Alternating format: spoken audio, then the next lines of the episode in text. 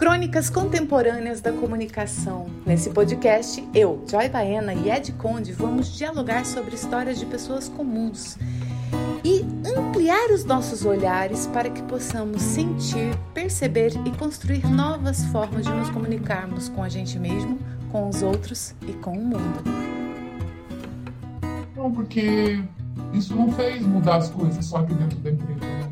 Isso fez mudar a minha vida pessoal, eu com minha mulher, eu com meu filho, eu comecei a perceber um monte de coisas que eu não percebia antes. E eu queria te agradecer. Provavelmente há um ano atrás eu nunca te falaria isso, mas eu tô aqui para te dizer que é, mudou minha vida, essa nova forma de pensar. Essa história do André, ele nos chamou para ajudá-lo num evento que ia acontecer dentro da empresa. Ele é CEO mundial de uma, de uma multinacional e ele precisava ele estava muito incomodado porque ele queria um evento diferente. Ele, queria, ele, já tava, ele já vinha fazendo esse evento há três anos e esse seria o quarto ano em que ele chamava todas as pessoas no final do ano. Ele tinha 100 colaboradores abaixo dele e ele queria uma mudança de comportamento. Ele queria que as pessoas compartilhassem mais, inovassem mais, trouxessem mais ideias. E aí ele chamou a gente para essa reunião.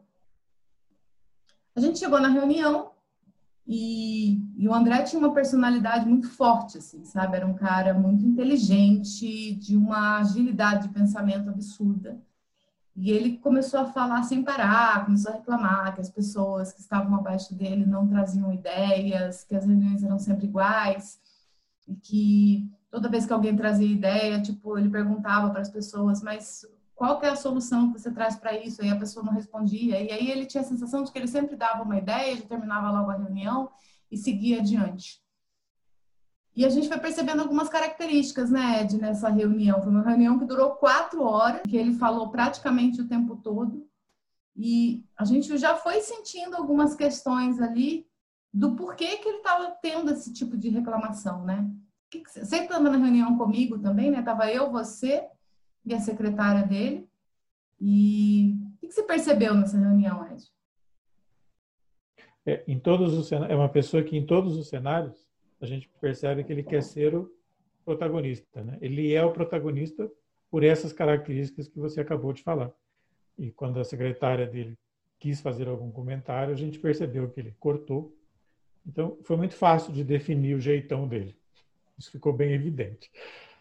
Sim, quando você percebe isso em alguém, né? Tem muitas pessoas que falam que seus líderes são muito diretivos e às vezes são inteligentes muito intuitivos, né? Que eu acho que é o caso dele, aquela inteligência intuitiva, que a pessoa já percebe o que está lá na frente, já responde, já resolve.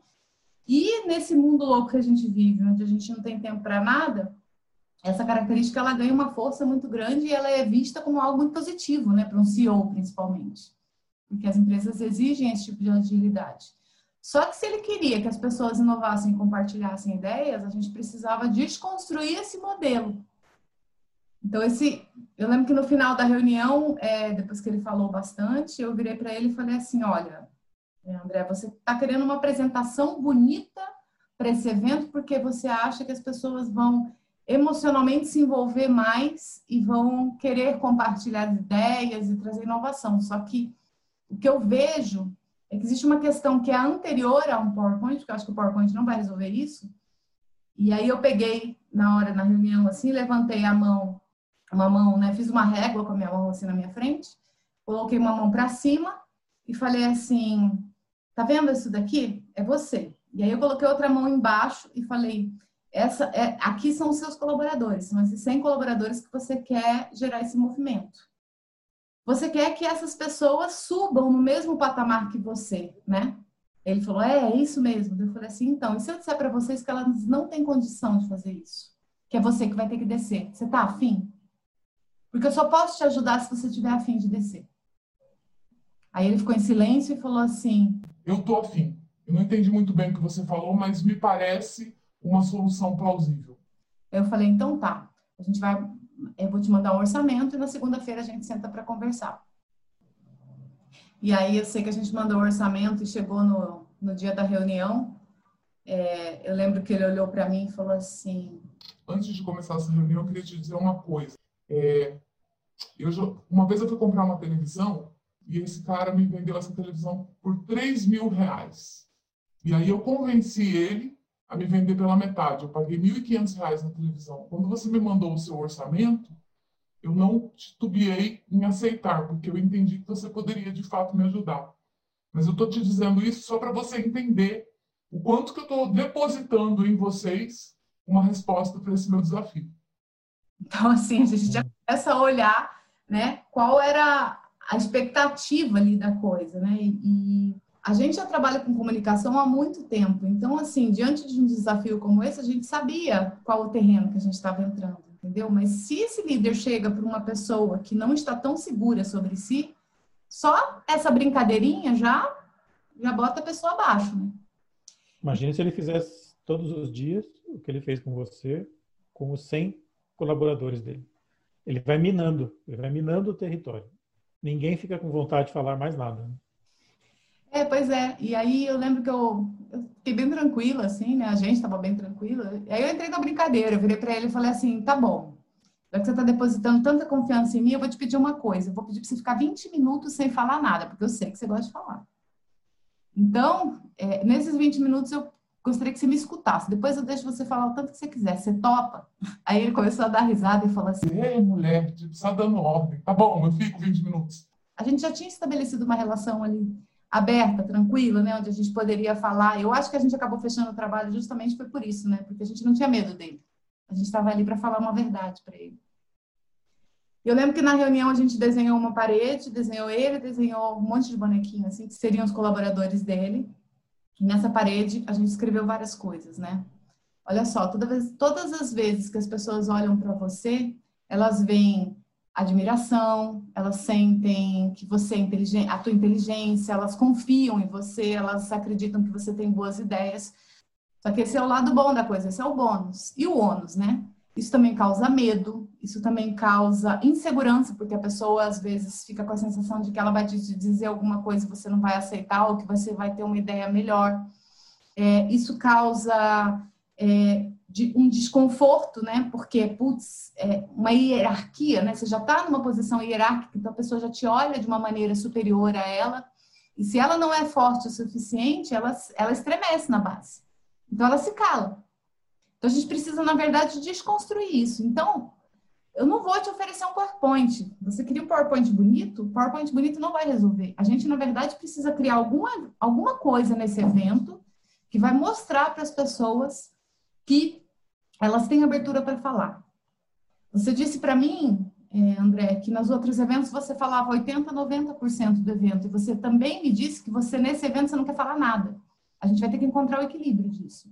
Não é que você não vai falar nada, mas aquilo que você falar e os momentos que você vai entrar vão ter que ser estratégicos para que as pessoas percebam que elas têm abertura. E a gente vai mudar essa percepção delas em relação a você, porque você é o líder delas. Então é importante que você esteja lá. Que bom que ele aceitou, né? Inicialmente ele aceitou. E você tentou mostrar para ele que ele vai ter que mudar a atitude dele, sem ele perceber nada ainda por enquanto, né? Mas ele vai ter que mudar a atitude dele para criar um outro um outro campo, né? Vamos usar essa palavra, né? O jeito que o André era causava distanciamento e ele se tornava uma pessoa inacessível. Você, de uma maneira delicada, estratégica, sugeriu para ele que ele teria que repensar a própria atitude dele para mudar esse cenário em relação aos colaboradores. Você não foi é, direta, você não foi invasiva, você sugeriu que ele deveria repensar o jeito dele para ele atingir determinados objetivos. Eu acho interessante porque é o conceito que a gente passa, né? Mude a experiência para que a percepção das pessoas se altere. Então, ele deveria ser o elemento a ser trabalhado. Que bom que ele aceitou no início. É difícil isso. Mas a pessoa já começar a pensar sobre o que ela tem feito e o resultado disso já foi o começo de uma desconstrução. E aí a gente. E, eu, e aí ele falou: tá, mas o que, que a gente vai fazer então? Eu falei: a gente vai construir junto esse evento, essa experiência, né? A gente quer transformar, a gente quer sair de um evento que seria expor conteúdo sobre empresa, como você sempre fez, para ser um evento de coparticipação das pessoas. Aí ele falou assim: Não, mas com participação as pessoas não falam. Aqui não é a torcida do Corinthians, as pessoas não falam. Tipo, por mais que eu peça para elas falarem, elas não falam. Eu falei: André, a gente vai criar um ambiente para isso. Você confia em mim? Eu falei, então vamos seguir em frente. A gente, pensando nesse grande momento onde as pessoas iriam perceber a diferença, a gente criou uma situação que é o seguinte: ele ia entrar no evento, só que ao invés dele falar dele, ou falar da empresa, ou falar de coisas que estavam relacionadas a, a, um conteúdo que ele precisava passar, ele ia criar esse ambiente de troca. Então, ele já entrou contando uma história, que era uma história sobre um projeto de inovação que aconteceu dentro da empresa. Sem avisar ninguém, ele pediu para o responsável pelo projeto se levantar na sala. E aí ele pediu uma salva de palmas. Então, isso já criou um ambiente completamente diferente ali, né? E depois ele agradeceu, pediu para a pessoa sentar, e aí ele falou assim: Gente, é, o que, que nos impede de compartilhar ideias e inovar aqui dentro da empresa? Né? O que, que faz com que a gente não consiga fazer isso no nosso dia a dia? Eu queria convidá-los a fazer isso. E aí demorou um tempinho, e aí eu avisei ele mesmo que podia ser que demorasse um tempo, que ele tivesse paciência, mas que as pessoas iam falar, eu prometi isso para ele. e aí foi um tempinho, foi rápido, assim, uns 30 segundos, aí o primeiro falou. Aí a gente tinha colocado nas paredes várias televisões, e nessas televisões tinha um cimento. E cada vez que alguém falava alguma resposta, aquele cimento se quebrava e fazia um barulho, crack, e as pessoas começaram a achar estranho aquilo, né? Então, teve cinco quebradas, assim, barulhos de quebra e o cimento se, que, se quebrando, até que o último pedaço se quebrou e aí apagou a luz do evento. Imagina, a gente estava dentro do prédio da Deloitte, apesar de que a empresa que a gente estava trabalhando não era Deloitte, mas a gente alugou esse espaço. E, e apagou a luz. Então ficou todo mundo assim, caramba, nesse prédio acaba a luz, coisa estranha, né? Então fica aquele silêncio absurdo. E aí ele esperou um pouco, daí ele falou para as pessoas: Olha só, é, não acabou a luz, isso faz parte do processo do evento, e eu queria que vocês pegassem as lanternas que estão embaixo das suas cadeiras. Embaixo de cada uma das cadeiras tem uma lanterninha. As pessoas pegaram, ele pediu para todo mundo acender a lanterna, e isso foi uma ideia dele, essa, essa, fa, essa, essas etapas né, da lanterna, eu achei muito legal. A gente deu a ideia da lanterna, mas ele acrescentou mais ideias e foi genial. Aí ele pediu para todo mundo colocar todas as luzes acesas sobre ele. E aí ele falou assim: Olha o que, que acontece quando a gente joga todas as nossas ideias em cima de uma pessoa só. Eu não consigo enxergar vocês, eu estou cego. Eu estou aqui simplesmente congestionado com tanta luz em cima de mim. Agora, quando a gente joga essas luzes para cima. E aí todo mundo jogou as lanternas com as luzes para cima, ficou um monte de bolinha no teto e a sala se acendeu e dava para ver todo mundo. Aí ele falou assim: Agora a gente consegue ver as ideias separadamente e a gente consegue ver cada uma das pessoas que está colocando essa ideia. E quando a gente junta essas luzes no teto. Ele pediu para todo mundo juntar, a sala ficou super clara, assim. Ele falou. A gente ganha força. Então, é, hoje esse evento é para convidar vocês, e o evento foi todo pensado para isso, para que a gente inove e compartilhe juntos, para que a gente faça com que essas ideias ganhem força aqui dentro da empresa. E esse vai ser um novo ano para o nosso negócio. E aí, enfim, o resto do evento foi todo pautado em a gente desconstruiu totalmente tudo que tinha apresentação de PowerPoint chata com o apresentador lá na frente, a gente baniu e a gente transformou em painéis, em eventos, em conversas e a coisa principal, a gente elencou alguns problemas da empresa e a gente montou grupos de cocriação.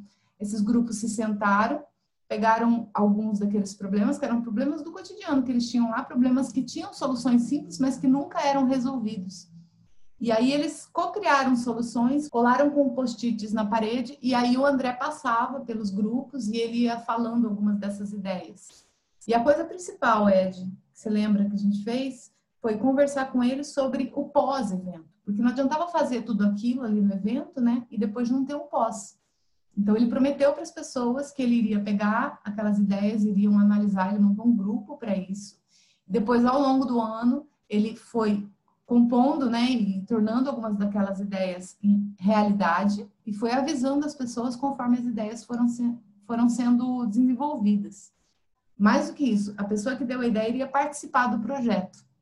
Então, olha só que interessante, né? A gente olhar para o evento não como um evento em si, onde eu estou ali para jogar conteúdo, mas transformar nesse evento numa experiência ativa, onde todas as pessoas são protagonistas. E aí, para ajudar as pessoas que, que nos ouvem né, a entender essa, essa diferença, né, características que estão presentes na, na experiência. Né? Primeiro, ativar e atiçar outros outros sentidos, né? além só da, da fala e da visão. É, a luz, então, ampliou. Em termos de, de, de sentidos, ampliaram-se as possibilidades. Segundo, não teve tanta fala, né? Ele, ele fez, foram alguns dizeres e depois um conjunto de ações. Ações programadas para as pessoas perceberem que alguma coisa estava mudando. As pessoas precisam perceber aquilo que é dito. Né? Só dizer, a gente cai na retórica. Isso no dia a dia é muito comum e é muito chato, porque só falar, falar, falar, falar, falar não justifica nada, não, não altera nada. Então é muito melhor você jogar as pessoas para uma determinada sequência de ações com a intenção de fazer com que esse grupo, que eram 100 pessoas, comecem a perceber que está havendo alguma mudança. Você não precisa falar, né? não é necessário falar. A pessoa percebe, fala, nossa, o André era assim, nunca vi o André dessa forma, estou vendo algumas mudanças. Isso é infinitamente mais forte do que um discurso de duas horas em que ele tentasse reafirmar que ele não queria ser daquele jeito.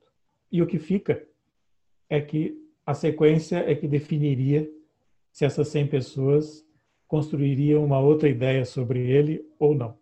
Então, esta primeira experiência desperta, mostra um aspecto, e depois dezenas de experiências diárias por parte do André reforçariam essa nova construção e talvez ele atingisse o objetivo, né? que as pessoas tivessem mais liberdade de trazer novas ideias. Acho que a parte mais difícil é, é a manutenção, as micro experiências cotidianas para fazer com que a, a percepção da pessoa se cristalize. E uma coisa muito legal que ele sempre falava assim, né, que até o momento do evento ele falava assim para mim. Joyce, eu ainda não entendi o que vocês estão querendo fazer, mas eu tô indo. Ele falou isso para mim no dia do evento, que a gente sentou para fazer o último teste, assim, às sete horas da manhã, porque o evento ia começar às nove. E aí durante o evento, né, eu lembro assim que quando ele pediu para as pessoas falarem, ele olhou para mim assim meio de canto de olho tipo, ainda tentando me convencer que ninguém ia falar nada. Daí, quando as pessoas começaram a falar, e lá para o meio da tarde, o evento começou de manhã e foi o dia inteiro, ele, fala, ele passou lá num cantinho assim, falou no meu ouvido. E aí, agora, como é que faz para eles pararem de falar?